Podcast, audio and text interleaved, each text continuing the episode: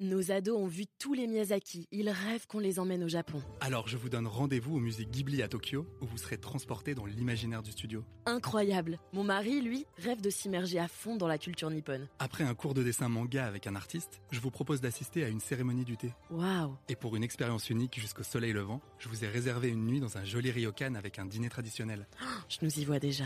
Avec Marco Vasco, ne rêvez plus, vivez votre voyage l'esprit libre. Au rendez-vous sur marcovasco.fr pour imaginer votre prochain voyage sur mesure. Figaro Radio. Le Buzz TV. Damien Canivez. Bonjour à toutes et à tous, je suis ravi de vous accueillir dans ce nouveau numéro du Buzz TV. Salut Cécile. Salut Damien. Allez, aujourd'hui nous accueillons un- homme attaché aux valeurs républicaines, un fervent défenseur de la laïcité qui a décidé d'enfiler les gants de boxe pour lutter contre la montée d'une extrême gauche antisémite. Il a longtemps milité au sein du Parti socialiste et le moins qu'on pu- puisse dire, c'est qu'il ne se reconnaît pas du tout, mais alors pas du tout dans la trajectoire qu'a empruntée son ancienne famille politique. Bonjour Amine El. Bonjour Damien. Bienvenue Bonjour. sur ce plateau. Merci. Alors, je cite le titre de ce livre formidable que j'ai eu le plaisir de lire Cynisme, dérive et trahison. Euh, C'est donc euh, le dernier ouvrage que vous avez sorti euh, il y a quelques semaines aux éditions. HarperCollins. Alors, je rappelle aussi que les téléspectateurs vous aperçoivent très régulièrement sur CNews et peuvent vous écouter sur les ondes de Sud Radio. Déjà, première question pour quelle raison avez-vous décidé d'écrire ce livre? Est-ce que c'est pour appeler les lecteurs à se lever contre l'islamisme ou bien aussi pour régler vos comptes d'une certaine manière avec Emmanuel Macron qui a trahi tous ceux qui l'ont soutenu en coulisses avant la, la dernière élection présidentielle? C'était pour raconter une histoire euh, dont, dont, dont je lisais des récits dans la presse régulièrement qui ne me semblaient pas conformes à ce que moi j'avais vécu. Donc il y avait de- de- des articles pour expliquer ce qui s'était passé et je me suis dit qu'il fallait que je donne ma version effectivement de, au fond de, de, de ce divorce Oui. entre ce qu'on appelle grossièrement la gauche républicaine et le candidat qu'on a soutenu à l'élection présidentielle, Emmanuel Macron. C'est ça, donc vous vous êtes senti trahi en fait. hein. C'est euh, le troisième mot C'est le votre troisième mot. C'est ça, effectivement. euh, nous, on a, on a mené campagne pour Ouais. Emmanuel Macron avec euh, un engagement de sa part qui était de permettre à des députés issus de notre mouvance de d'être d'être élus à l'Assemblée nationale. Et cet engagement-là n'a pas été n'a pas été tenu. Mais c'est pas c'est pas un livre de règlement de compte personnel. C'est un livre politique. Je raconte une histoire politique sur cette période-là. Absolument, et c'est passionnant parce que vous découvrez, enfin vraiment, on découvre les coulisses de la politique à ce moment précis euh, que sont euh, les campagnes euh, pour les élections, Oui. etc. Donc c'est vraiment passionnant. On va en parler dans quelques instants, mais tout d'abord, je vous propose de découvrir les news médias présentés par Cécile Brelot.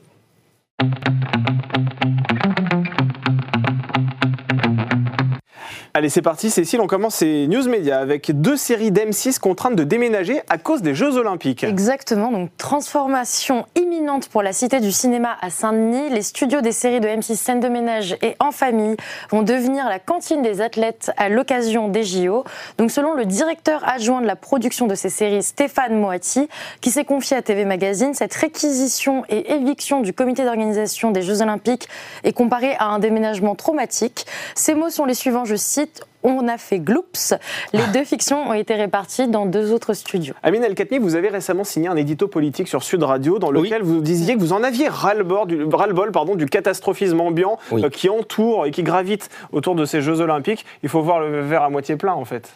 Mais non, mais on est, on est vraiment dans un pays incroyable où euh, on a des gens qui passent, qui ont fait profession du dénigrement Ouais. systématique de la France. Évidemment qu'il y a des problèmes. Moi, je suis lucide sur les JO, euh, sur les questions de, sécurité, sur les questions de transport, sur il y a, y a tout un tas de sujets. Mais enfin, imaginez un gamin de 8 ou 10 ans qui va vivre ça, mais même pas des gamins, même nous, euh, se dire que pendant euh, euh, pendant trois semaines, la France va être au cœur au cœur de l'attention du monde entier et qu'on va avoir en plus, on est un pays divisé, on a tout le temps des polémiques, on a tout le temps des débats euh, où, où les gens se, se, se disputent les uns avec les autres.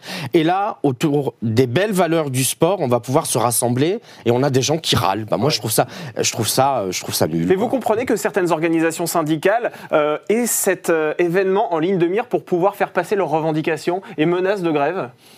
Non, franchement, enfin moi j'ai du respect pour le droit de grève, pardon, et pour pour les pour les syndicats. Ouais. Mais là, cette espèce de chantage, euh, si on n'obtient pas ce qu'on veut, on va tout bloquer pour les JO. Euh, je, je trouve ça, je trouve que c'est pas vraiment à la hauteur. C'est pas fait. sport. Bah non, Voilà, c'est pas très sport. ouais. Voilà, c'est c'est- c'est- c'est bien de le dire. Voilà, on poursuit ces infos médias, euh, Cécile, avec toute autre chose. Aurélien Wick, le comédien qui lance un MeToo garçon. Exactement. Tremblez, votre tour viendra. Vous savez qui vous êtes, a clamé le comédien sur Instagram. Après l'émergence du mouvement MeToo à la suite de l'affaire Weinstein pour libérer la parole des victimes de viols ou d'agressions sexuelles en 2017, l'acteur français, vu dans le bazar de la charité notamment, a longuement témoigné des agressions de son agent qu'il a subi de ses 11 à 15 ans et dénonce au passage tous ceux qui ont préféré fermer les yeux. Un récit qui l'encourage à lancer le mouvement au masculin. Les garçons du cinéma se réveillent, a-t-il annoncé. Amine El-Khatmi, est-ce que vous êtes sensible à la libération de la parole des femmes et plus ponctuellement, comme on vient de le voir, celle des hommes? Oui, oui, oui, oui, oui, parce que je pense que on on- on n'a pas connu une époque, Ouais. nous, euh, compte tenu de notre génération, où il y avait une espèce d'omerta, où des gens de pouvoir euh, en politique, dans le milieu des médias, dans la culture, dans, dans le théâtre, dans le cinéma, on le voit Oui. de- avec l'affaire Godrèche, avaient tous les droits, en fait, et, et, et se sentaient dans une forme d'impuissance totale. Enfin, cette affaire sur Gérard Miller, elle est absolument incroyable. Ouais. le- le type a passé des années à donner des leçons de morale à la terre entière et manifestement, même s'il faut respecter la présomption d'innocence, il faut toujours le rappeler, manifestement, manifestement compte tenu du nombre de femmes qui l'accusent, on peut au moins dire, sans risquer euh, de ne pas respecter la présomption d'innocence, qu'il s'est mal comporté. Et moi, je trouve que c'est bien que cette parole se libère. Vous faites partie du milieu de la politique depuis très longtemps, Amine El-Khatmi. Est-ce que vous avez vécu déjà ce genre d'ambiance toxique au sein du mouvement des jeunes socialistes, par exemple, ou même ailleurs? Oui, oui, il y avait. euh, alors après, moi, j'ai pas, j'ai pas eu connaissance Ouais. d'affaires, euh, comment dire, de, de, je sais pas, d'agressions sexuelles caractérisées euh, ou, ou de viols, ou. Mais, mais j'ai, parfois eu le sentiment que des gens qui étaient en situation de pouvoir faisaient comprendre à des gens qui, qui étaient sous leurs ordres entre guillemets Ouais. que voilà, euh, il serait peut-être bien. euh, ouais, ce genre de situation, on l'a vécu, bien sûr. Vous l'avez vécu. Et euh, plusieurs artistes aussi ont signé une tribune dans le Figaro pour Oui. soutenir la présomption d'innocence qui doit coller à la peau de Gérard Depardieu. hein, mais voilà, même si on l'accuse effectivement. Vous voyez, il y a un deux poids deux mesures parce Oui. que sur Gérard Depardieu, on a eu droit à trois semaines de tintamarre où il était, il était condamné par le tribunal médiatique et notamment par les associations féministes. Et sur Gérard Miller, les mêmes associations féministes, elles ne parlent pas. Et comment vous expliquez Bah ça parce que c'est leur pote, Ah ouais. parce que c'est leur ami, parce qu'ils sont dans les mêmes sphères, parce que c'est des gens qui sont proches de la France insoumise, d'Europe Écologie Les Verts, qui qui qui euh, euh, fréquentent les mêmes lieux, qui euh, ont les mêmes habitudes, qui sont amis les uns avec les autres. Et, et, et, et quand un de vos amis se retrouve dans cette situation, bah vous avez un peu plus de mal à le dénoncer, c'est évident. C'est la phrase de Sandrine Rousseau qui dit je me sens trahi. Ouais, c'est ce que vous dénoncez d'ailleurs dans ce livre, hein, ce deux poids deux mesures médiatique Oui. euh, qu'on peut autoriser euh, parfois lorsqu'il s'agit de personnalités d'extrême gauche et qu'on n'autoriserait pas forcément si ce Oui. sont des personnes classées à droite. Oui, bien sûr. Bien sûr. Des députés d'extrême gauche ont pu braver l'interdiction de manifester d'un préfet de police, euh, Monsieur Nunez, pour aller manifester avec Madame Traoré. J'ai écrit dans ce livre que si des députés de la droite de la droite avaient bravé une interdiction de manifester, on aurait eu droit au, au, au relent fasciste et, et, à- et à- à- à- aux heures sombres de l'histoire pendant trois semaines dans les médias de gauche. Et, et sauf que les députés de la France insoumise, eux, ont le droit. Absolument. On termine euh, ces news médias avec le chiffre du jour. C'est le 15. C'est Oui. quoi? C'est le SAMU, ça? Alors non, c'est pour le canal de BFM Ah oui, TV qui a aussi. fait un choix à contre-courant mercredi soir.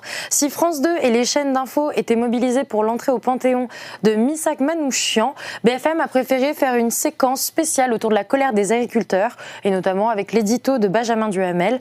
Un choix qui se justifie par le prix du signal, selon Marc-Olivier Fogiel, patron de la chaîne, qui a préféré diffuser sur son le, diffuser cet hommage euh, sur son site, épinglant au passage la version dégradée diffusée par CNews et non compétitive par rapport à France 2. Ça vous choque une grande chaîne d'information en continu qui euh, revendique d'ailleurs la première place parmi les chaînes d'information en continu De moins en moins. Voilà, oui c'est vrai, parce que CNews est passé Oui. devant, on le rappelle, sur une semaine il y a, il y a- Oui. il y a très peu de temps. Euh, Est-ce que vous comprenez que BFM TV ne retransmette pas euh, une cérémonie aussi importante Écoutez, moi, je suis pas un spécialiste des médias, Ouais. donc les choix de, de la, la- la rédaction de, de BFM lui appartiennent. Mais effectivement, dans un moment aussi solennel, pardon, et aussi important, c'est étonnant qu'une chaîne qui se revendique première chaîne info de France ne, ne diffuse pas cette cérémonie, oui. Amine El Khatmi, vous êtes sur ce plateau pour nous parler de ce livre Cynisme, dérive et trahison aux des éditions HarperCollins. On en parle tout de suite dans l'interview du Buzz TV.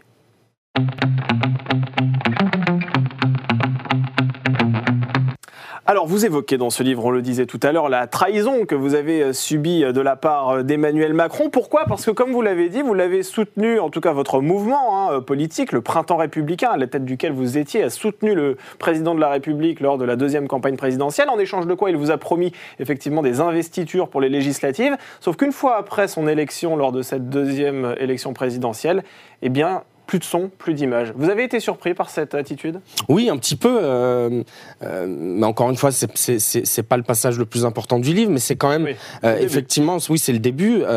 J'ai été surpris par la méthode. Vous savez, moi, je fais de la politique depuis 20 ans. Je- je- J'en ai vécu des, des comment dire, des revers et des désillusions. Mais, mais cette espèce de, de mépris complet, de, de manque de considération pour les gens.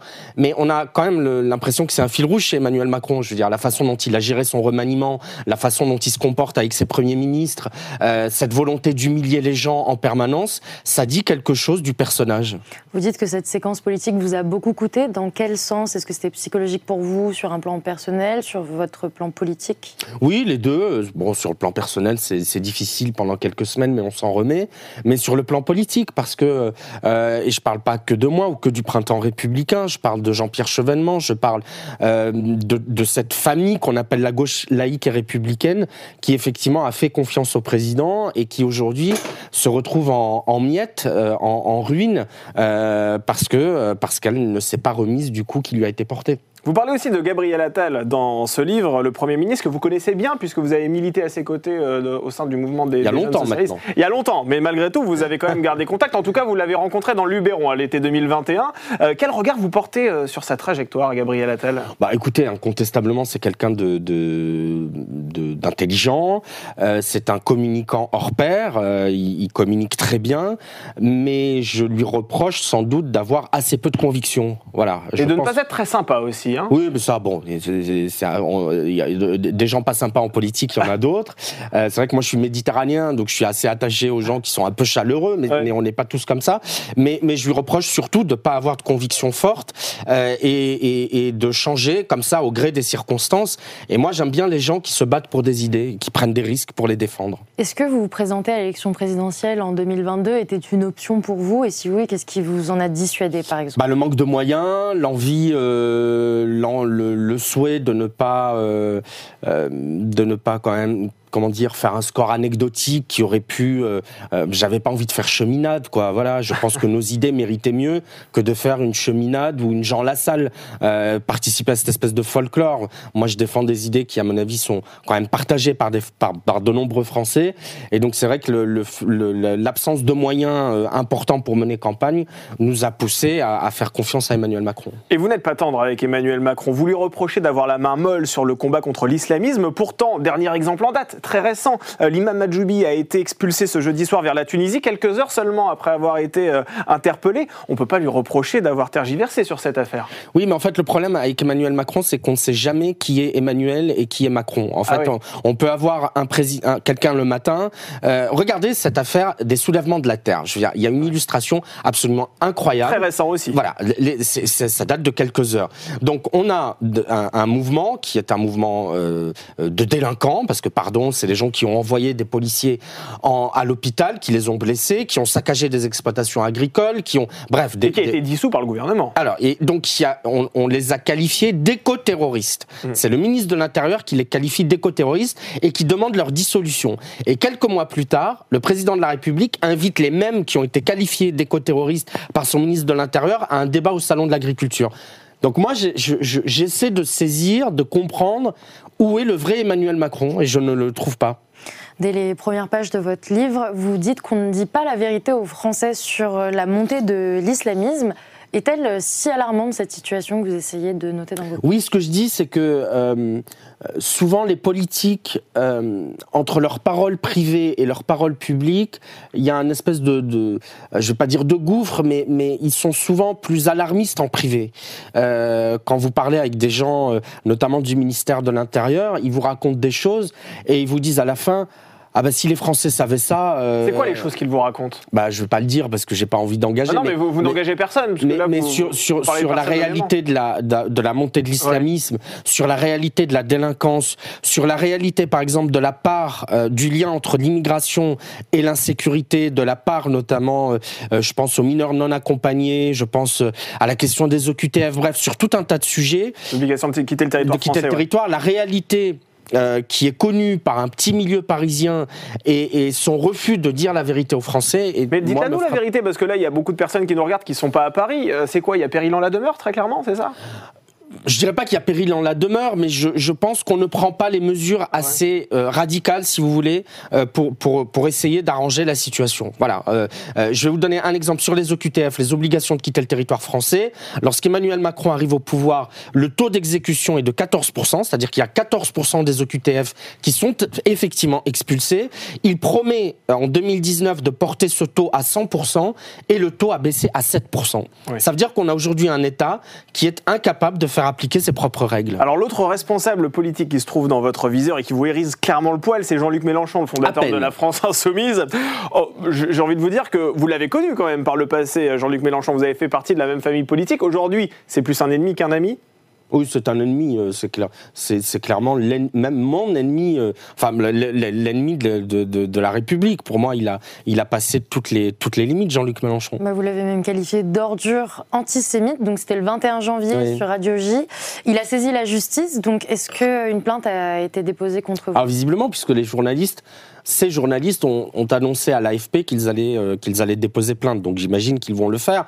Je, je, c'est vrai que le mot ordure était peut-être pas opportun. Il m'est arrivé d'être un peu plus subtil euh, dans mes déclarations, mais sur l'accusation d'antisémitisme, je la maintiens et je, et je peux m'en expliquer sans problème. C'est, des gens, je pense notamment après le pogrom euh, du 7 octobre, qui est le, le pire pogrom antisémite depuis la Shoah. C'est des gens qui ont refusé de qualifier le Hamas de terroriste, de, de, de les exactions du Hamas de terroriste, qui ont qualifié le Hamas de mouvement de résistance, qui ont invité la patronne du FPLP, qui est l'organisation terroriste qui détient les petits bébés, Ariel Ekfir, la patronne de ce mouvement terroriste a été invitée par les insoumis à l'Assemblée nationale. On a eu un député insoumis, Monsieur Guiraud, qui depuis la Tunisie a ricané sur des bébés dans le four et les mamans éventrées. Euh, je veux dire, tout ça, c'est insupportable. Donc oui, ça fait d'eux des antisémites, très clairement. Est-ce que vous pensez que la France insoumise aujourd'hui est responsable de la montée de l'antisémitisme en France? Il y a beaucoup de- d'actes antisémites aujourd'hui qui sont plus ou moins médiatisés d'ailleurs. Mhm. Euh, Est-ce que vous pensez que euh, Jean-Luc Mélenchon a sa part de responsabilité là-dedans? Oui, je pense. Je- il n'est pas le seul. Il y a- on, on sait qu'il y a un vieil antisémitisme d'extrême droite Ouais. qui aujourd'hui est cantonné à des torchons comme Rivarol, par exemple. L'antisémitisme versaillais dont vous parlez. Voilà, c'est Ouais. Rivarol, c'est Henri de Lesquin, c'est des gens comme ça que fort heureusement, Dieu merci, plus personne n'écoute. Mais l'antisémitisme qui s'est vraiment réveillé, et qui menace aujourd'hui les Français de confession juive, c'est l'antisémitisme euh, qui vient notamment des quartiers populaires et qui est alimenté, euh, qui est euh, sur lequel souffle le- le- le- la France insoumise. Vous dédiez d'ailleurs ce livre à une femme qui a été brutalement lynchée pendant 45 Oui. minutes, je crois, et qui derrière, euh, effectivement, est décédée euh, des, des suites de, de- de ses blessures. Qui est cette femme? Sarah Halimi, euh, qui effectivement, c'est la fameuse affaire Halimi, ou euh, à pas confondre avec Ilan Oui, Halimi, qui lui a été assassiné gang des par barbares. le, ouais. le gang des barbares. Sarah Halimi, c'est une vieille dame qui vit à Paris, euh, qui est euh, sauvagement attaquée par un, un de ses voisins, qui est défenestré, qui est donc assassiné. Euh, pendant, le, le- pendant le meurtre, il, il profère des, des propos antisémites, et la justice euh, va déclarer euh, l'assassin euh, pénalement irresponsable au prétexte qu'il a fumé des joints avant. Oui. Et donc il y a tout un débat d'experts, euh, de médecins qui viennent et qui disent bah, son discernement a été altéré, comme on dit, et donc il n'était pas lui-même lorsqu'il a commis cet acte. Et moi je fais partie des gens qui se sont émus de cette décision euh, et qui considéraient que c'était un crime antisémite et pas l'œuvre d'un fou. Pour revenir sur Jean-Luc Mélenchon et par exemple la présidentielle de 2027, où, où est-ce que vous allez vous positionner? Et par exemple, si on finit sur un deuxième tour euh, Mélenchon-Le Pen, pour qui allez-vous voter? Alors moi, je réponds plus à cette question parce que la dernière fois que j'ai répondu, euh, j'ai eu droit euh, à, à, à 10 jours de tintamarre sur les réseaux sociaux. Ah ouais j'ai perdu des amis. euh, j'ai- Vous avez perdu des amis? Oui, oui, j'ai Ah ouais. perdu des amis parce que j'ai dit que je préférais voter Le Pen à Mélenchon. Donc il y a des gens qui n'ont pas Oh. compris cette déclaration. Oui. Donc je ne, dis, je ne répondrai plus. Je, je vais quand même pas euh, me dérober. Je vous dis juste que moi, je considère que Jean-Luc Mélenchon est aujourd'hui le plus grand danger euh, pour, pour ce pays. Donc dans ce cas précis, euh, il y, a, y a des gens qui peuvent voter Le Pen, des gens qui peuvent voter blanc, des gens qui peuvent s'abstenir. Moi, mon choix n'est pas fait. Ce que je peux vous dire, c'est que je ne voterai jamais Mélenchon, quel que soit le candidat qui sera face à lui. Ce que vous reprochez aussi à cette gauche, mélanchoniste notamment, c'est de vouloir museler le débat. Alors une chaîne est particulièrement euh, pointée du doigt, on en a parlé tout à l'heure lors des news médias, il s'agit bien évidemment de CNews. Vous êtes régulièrement invité sur cette chaîne. Est-ce que vous avez le sentiment que le pluralisme y est respecté? Bah, plus que sur France Inter, pardon, Ah et oui plus que sur le service public, euh, euh, euh, l'homme qui vous parle, qui en est à son quatrième livre et à euh, plus de 15 ans d'engagement politique, n'a jamais été invité sur France Inter. Je n'ai jamais mis les pieds sur France Pourquoi Inter. Bah parce qu'ils ne veulent pas m'inviter. Je fais partie d'une liste de gens euh, qui, qui, qui, qui, qui ont des, des, des idées qui ne sentent pas bon pour eux, et donc qu'on n'invite pas. Mais je ne suis pas le seul. Gilles William Golnadel, dont le livre cartonne littéralement, qui est en tête de toutes les ventes, n'est pas invité parce qu'ils doivent considérer que est d'extrême Mais qu'est-ce droite. qu'on vous répond lorsque vous faites une sollicitation presse et vous Ah dites non, on répond pas, on répond pas, on ne répond pas. Voilà, les, sur France Inter, on ne me répond pas. Donc je, je, je, je- j'affirme qu'entre euh, euh, toutes les nuances qui vont de la gauche radicale à l'extrême gauche qui sévissent sur le service public avec l'argent des Français, euh, il y a plus de, de diversité d'opinions sur CNews où il y a régulièrement euh, des, des, des, des communistes, des socialistes qui discutent avec des gens de droite. Et il y a aussi parfois des gens d'extrême droite sur CNews. Et au nom de quoi n'auraient-ils pas le droit d'y être? Au nom de quoi des gens, euh, alors que certains vont appeler d'extrême droite, de la droite, de la droite, de la droite radicale, bref, des gens qui votent Le Pen, qui sont juste un peu plus de 13 millions dans ce pays, ils, sont, re- ils sont représentés. à n'auraient pas ces- le droit, avec 88 députés et 13 millions de voix à l'Assemblée nationale, d'avoir une chaîne où il y a des gens qui pensent comme eux. Voilà. Le Conseil d'État a demandé à l'ARCOM de reconsidérer le pluralisme de CNews. Le lendemain, dans un communiqué, le gendarme de l'audiovisuel a indiqué qu'il comptabiliserait le temps de parole des invités en plateau. Est-ce que c'est une bonne ou une mauvaise idée? Mais si on le fait pour tout le monde, c'est très bien. Mais alors on va se marrer. Parce que quand il va falloir comptabiliser euh, le temps de parole des amonistes, des mélanchonistes, des écologistes euh, et, et- et- et de toutes ces sphères-là qui sont encore une fois surreprésentées sur le service public, je pense que ceux qui ont commencé à ricaner en disant bien fait pour CNews ont vite arrêté de ricaner parce qu'ils ils ont, ils ont compris que le boomerang allait leur revenir dessus. Mais ce qui est très compliqué aussi d'un point de vue euh, très mathématique, c'est que. Comment vous calculez les gens. Comment Ben, Par exemple, vous, Amine El Khatmi, euh, on vous met Moi, dans je suis la de gauche. catégorie droite ou gauche? Moi, je suis, de- je suis un ancien socialiste, je suis de gauche sur les questions sociales. Je, je dirais que je suis plutôt de droite sur les questions de sécurité, d'immigration. Où est-ce qu'on me met? Oui, c'est Voilà. ça, c'est très Alors, on va mettre un jour à gauche, un jour à droite, c'est absurde. Oui, c'est c'est très compliqué. Euh, vous parlez aussi dans ce livre, et c'est très intéressant, et ça rejoint le propos que vous teniez tout à l'heure sur France Inter, vous parlez de journalistes marxistes, trotskistes, qui sont présents sur des plateaux de télévision et dans les médias en général. Vous, vous faites référence à qui? Ah non, je vais pas commencer à donner des Ah bah si, bah, vous voulez êtes là vraiment que je me fâche avec Ah tout bah le non, monde? bah, après, Non. ce sont pas vos amis, vraisemblablement, vu la façon dont vous en parlez dans votre livre. Non, mais il n'y a pas besoin. Écoutez, hier sur France Inter, je vais vous donner un exemple. Hier sur France Inter, Thomas Legrand, ouais. un ancien euh, éditorialiste à Libération, était interrogé par Nicolas Demorand, qui est un ancien de Libération. Ah ouais. je, je- je- qu'on m'explique où est la diversité là-dedans. Et je ne cite même pas Madame Salamé, euh, euh, qui, qui n'est pas loin de penser comme eux sur le plan politique, à mon avis. Donc tout ça, tout ça en fait n'a pas de sens. Vous pensez que Léa Salamé est marquée politiquement aussi? Bah, écoutez, euh, je ne sonde pas les reins et les cœurs, mais je, je pense qu'il y a, si vous voulez, un, un- un bruit de fond Ouais. général sur le service public qui est clairement de gauche. Voilà, on peut le. Je pense que d'ailleurs eux-mêmes le revendiquent. Je pense que si vous demandez à Guillaume Meurice où il se situe politiquement, Oui. il sera fier de vous dire qu'il est de gauche. Lui, Voilà. lui, c'est assez clair, effectivement. Ce, hier, on nous recevions sur ce plateau, euh, rien à voir, un danseur, celui de Danse avec les stars, Anthony Colette. Il avait une question pour vous, je vous propose de la découvrir. Eh bien voilà, j'ai une question pour vous, Amine. Euh, malgré votre sérieux et vos engagements dans ce que vous faites, est-ce que vous êtes capable de passer des soirées endiablées à danser sur une table avec, euh, avec euh, des partenaires de danse Dites-moi. Amine El- Amine El Khatmi, est-ce qu'on peut vous retrouver dans un bar euh, Alors, je, donne- en train de danser euh, le long d'une barre? Je donnerai, je, je donnerai pas les adresses, mais ça m'arrive. Ça vous arrive? Oui. Ah oui, alors vous avez un côté punk en vous. Ouais, un peu. qui sommeille sur les plateaux de télévision, mais qu'on peut retrouver après une certaine heure. C'est C'est ça? On n'en dira Allez, pas plus. On vous garde quelques instants avec nous, Amine El Khatmi, pour notre dernière rubrique au suivant.